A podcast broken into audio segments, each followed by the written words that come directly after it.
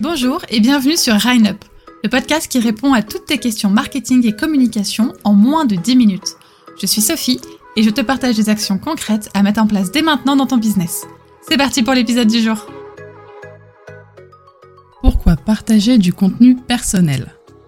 À chaque formation que je donne, lorsque j'explique qu'il est très important de partager du contenu personnel, la plupart de mes élèves sont terrifiés ou ne comprennent pas. Beaucoup pensent Oh non, mais ma vie ne va pas intéresser, les gens s'en fichent. Est-ce que c'est vraiment intéressant de partager mon quotidien ou ce que je pense? Il n'y a pas besoin de ça pour que les gens achètent Les réponses sont oui, ça va intéresser, oui, c'est important de partager son quotidien, et non, les gens ne s'en fichent pas. J'en parlais il y a un ou deux podcasts, mais les gens vous suivent sur les réseaux sociaux pour d'autres raisons que celles de voir vos offres promotionnelles. D'ailleurs, posez-vous la question. Quelles sont les raisons pour lesquelles vous suivez des marques, des entreprises ou des entrepreneurs sur Instagram? Uniquement pour voir leurs nouveaux produits? Vous souhaitez uniquement entendre parler de leurs offres? Ou est-ce que vous aimez bien en voir un peu plus, voir les coulisses, connaître l'équipe, etc. Eh bien c'est la même chose vous concernant. Parmi vos abonnés, certains vous suivent parce qu'ils ne veulent vraiment pas manquer de l'annonce de vos offres. Mais la plupart sont là parce qu'ils vous apprécient et qu'ils veulent voir l'envers du décor. Pour rappel, le contenu personnel est le contenu qui parle de vous en tant que personne, mais aussi de votre équipe et de votre entreprise. Ça peut être le partage de vos valeurs, l'histoire de création de votre entreprise, la présentation de votre équipe mais aussi vos challenges en tant qu'entrepreneur, vos peurs, votre histoire, votre quotidien, et même parfois un peu de votre vie privée entre guillemets. Alors attention, je ne vous dis pas que vous devez vous mettre à faire des stories toutes les heures de votre vie privée lorsque vous êtes avec la personne qui partage votre vie, vos enfants ou en vacances. Non, non, pas du tout. Surtout si vous n'êtes vraiment pas à l'aise avec ça, alors ne partagez pas toutes les photos de vos repas ou ne montrez pas les choses que vous voulez réellement garder privées. Lorsque je parle de contenu personnel, je parle de contenu suffisamment humain pour que votre cible s'intéresse et s'attache à vous. Vous pouvez donc vous arrêter à la partie professionnelle du contenu personnel. Pour savoir jusqu'à où vous pouvez vous permettre de partager du contenu personnel, il faut vous poser deux questions. La première, jusqu'où est-ce que je suis prête à aller? Qu'est-ce que je suis prête à montrer? Par exemple, vous ne voulez vraiment pas montrer vos enfants, votre maison, vos activités en dehors du travail. Il n'y a pas de souci, c'est votre décision. Mais fixez-vous vos limites. La deuxième question, c'est qu'est-ce qui pourrait intéresser ma cible? Alors là, j'ai qu'un seul conseil, discutez avec eux pour le savoir. Encore une fois, ne tombez pas dans le piège d'imaginer qu'ils ne seront pas du tout intéressés sans leur demander. Par exemple, je sais que personnellement, je n'ai pas peur de montrer en story mon quotidien, parfois un peu privé. Là où je vais boire un apéro avec des amis ou encore des photos de moi non maquillée et même malade avec des cernes. Alors vous pouvez me dire que ce n'est pas forcément pour ces sujets-là qu'on me suit, et vous avez raison. Par contre, ma cible, ce sont des femmes entrepreneurs. Et je sais que lorsque je me montre malade ou fatiguée chez moi en pyjama, la plupart des femmes qui me regardent sont exactement dans la même situation que moi. Je deviens alors accessible. Je ne me montre pas uniquement sous mon meilleur jour de businesswoman, mais je montre la réalité de l'entrepreneuriat, et c'est parfois épuisant. Je deviens alors plus humaine aux yeux de ma cible, qui sait qu'avec moi, elle pourrait être à l'aise et partager ses peurs et ses craintes sans peur d'être jugée. Certes, elle ne voudra pas uniquement voir ce contenu de ma part, c'est pourquoi je partage aussi du contenu éducatif ou promotionnel, mais de temps en temps, je partage du contenu un peu plus humain.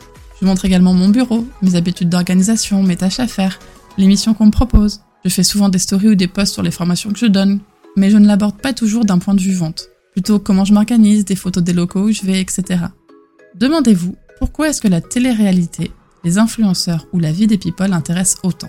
Bah Parce qu'on adore connaître la vie des gens. On aime connaître l'envers du décor. Naturellement, nous sommes des petites fouines et on est attirés par ça. Même si personnellement je n'aime pas du tout la télé-réalité, mais par contre je suis une grande fan des making-of de films. Le contenu personnel est un mélange entre la télé-réalité de votre entreprise et votre propre making-of. Une fois de plus, ce sera à vous de doser ce que vous voulez montrer et de quelle manière. Je ne vous demande surtout pas de prendre exemple sur les stars de télé-réalité de W9, mais montrer l'envers du décor permet à votre cible d'être une fois de plus plus proche de vous et de votre marque. Le contenu personnel peut également être un argument de vente.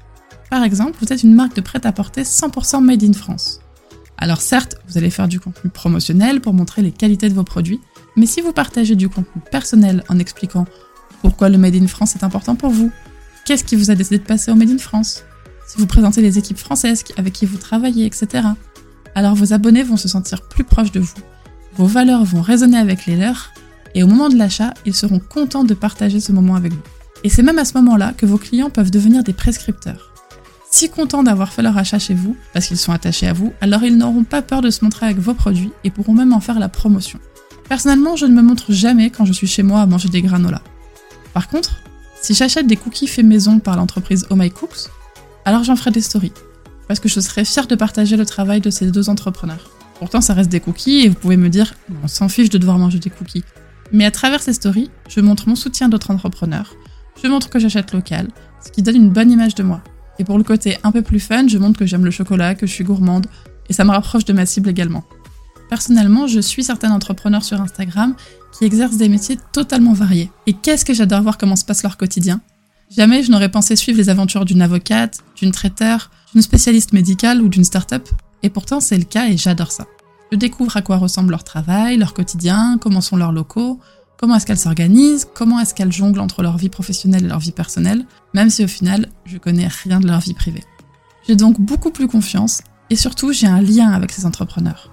Et le jour où j'aurai besoin d'une avocate ou d'une traiteur, je saurai vers qui me tourner. Parce que j'ai l'impression de les connaître, je connais leur implication dans le travail, leur passion, et je sais que je suis en accord avec leur façon de penser. Tout ça parce qu'elles ont partagé du contenu personnel qui m'a fait apprécier leur entreprise. Pour terminer, je vous partage quelques idées de contenu personnel à partager.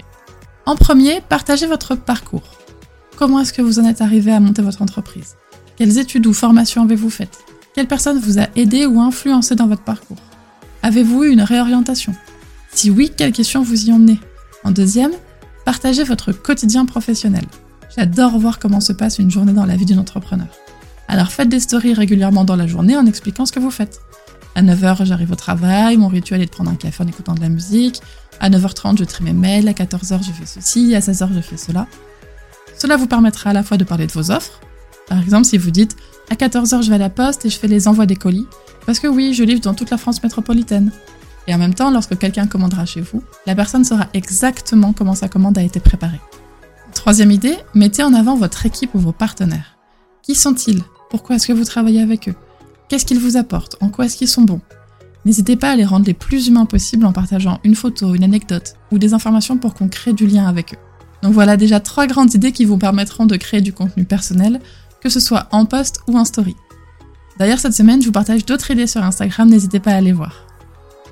Merci beaucoup d'avoir écouté le podcast jusqu'au bout et n'hésite pas à le partager et laisser une note sur Apple Podcast et Spotify pour me donner un coup de pouce s'il t'a plu. Tu as une question à proposer pour un prochain épisode? Pose-la moi en commentaire ou via mes réseaux sociaux que tu trouveras dans la description.